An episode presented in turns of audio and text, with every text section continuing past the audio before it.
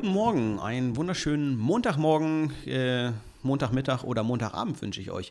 Ich sitze wieder hier mit Timo zusammen ähm, und wir haben uns überlegt, heute noch einmal über einen Losungstext zu sprechen, den Losungstext vom heutigen 23. Dezember.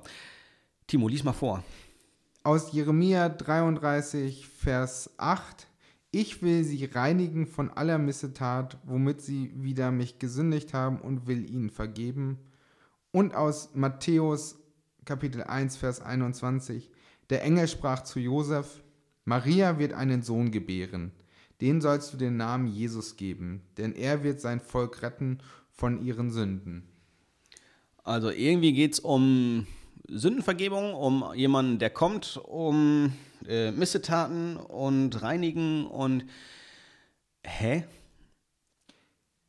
Ja, hä ist erstmal eine gute Antwort. Immer wenn man Fragen hat, kann man ja erstmal überlegen, äh, was vielleicht weitere Leute dazu gesagt haben. Und ich glaube, da hast du einen guten Gedanken gefunden. Habe ich. Ähm, das ist cool, wenn man einfach aufnimmt und keine Ahnung hat, wovon der andere spricht. Wir lassen einfach mal weiterlaufen. Timo, wovon soll, sprichst du? Du hattest doch eben gerade in Vorbereitung einen Erklärtext gehabt.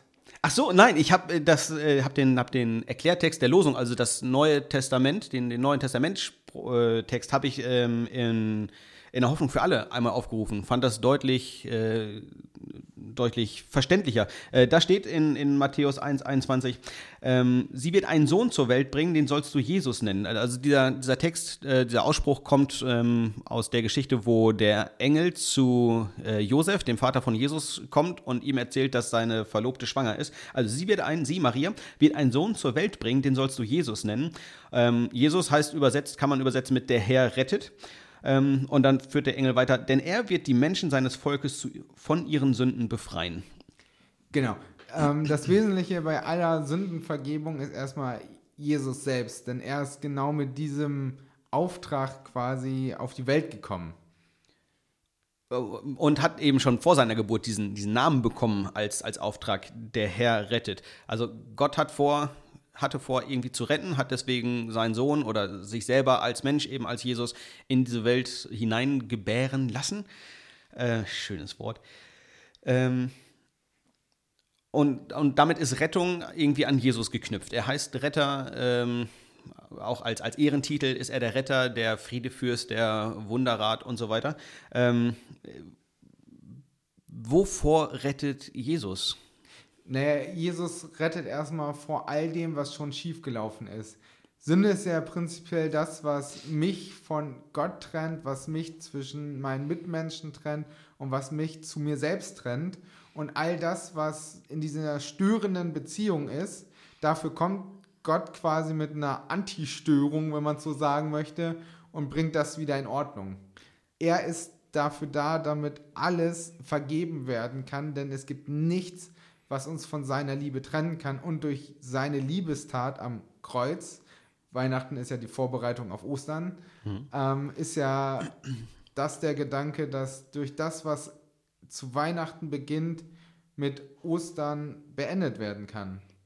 Und Jesus damit eben zeigt, wie, ähm, wie weit Gottes Liebe geht. Also eben bis, bis in den Tod. Er lässt sich von, von Menschen, für die er in die Welt gekommen ist, lässt er sich ans Kreuz nageln ähm, stirbt durch, durch Menschenhand, also durch die Leute, die er eigentlich liebt. Nicht eigentlich, sondern er liebt sie und kann deswegen durch sie sterben, gibt sich ganz in ihre Hand ähm, und, und lässt zu, was auch immer sie mit ihm machen wollen, dass sie es machen dürfen. Ähm, und das Geniale an, an Ostern ist ja, dass es nicht Karfreitag aufhört, sondern Liebe ist auch noch stärker als der Tod. Gottes Liebe ist, geht noch darüber hinaus und, und damit zeigt er auch irgendwie, ähm, dass er tatsächlich die Macht hat, die Sünde wegzulieben. Also all das, was uns trennt von ihm, voneinander, ähm, da ist Liebe stärker, weil Liebe ist sogar stärker als der Tod und rettet uns daher aus, aus Isolation von Gott, aus Isolation von unseren Mitmenschen ähm, und überall da, wo Beziehungen kaputt gegangen sind, ist, ist das deutliche Signal, Jesus rettet durch Liebe, allein durch Liebe ähm, und, und führt wieder zusammen, was zusammen gehört, Menschen zueinander und, und, und uns Gott. Genau, da wo Jesus kommt, da wo seine Liebe kommt, da muss die Sünde einfach äh, weichen und da hat sie einfach keinen Platz. Wir sind ja auch Richtung ähm, Heiligabend, alle vier Kerzen brennen schon auf unserem Adventskranz. Und Licht vertreibt die Dunkelheit und Dunkelheit kann das Licht nicht vertreiben. Ja. Ähm, ich habe da eine nette Geschichte letztens gehört. Ich weiß nicht, ob wir sie reinnehmen oder gleich rausschneiden. Na, wir, wir, wir lassen einfach laufen. Erzähl. Okay. Ähm, es gibt in der Kirche auch schon damals die Tradition vom Osterlachen.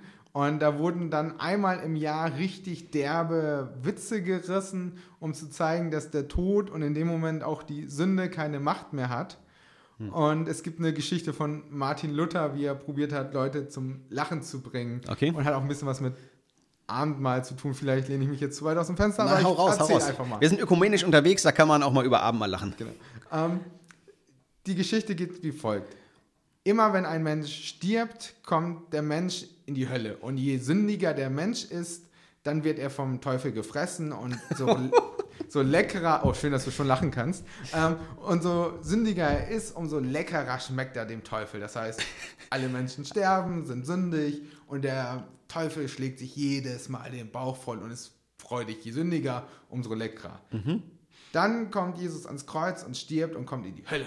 Und der Teufel ist Jesus, aber weil Jesus ohne Sünde ist und so rein ist, muss der Teufel Jesus wieder ausspucken.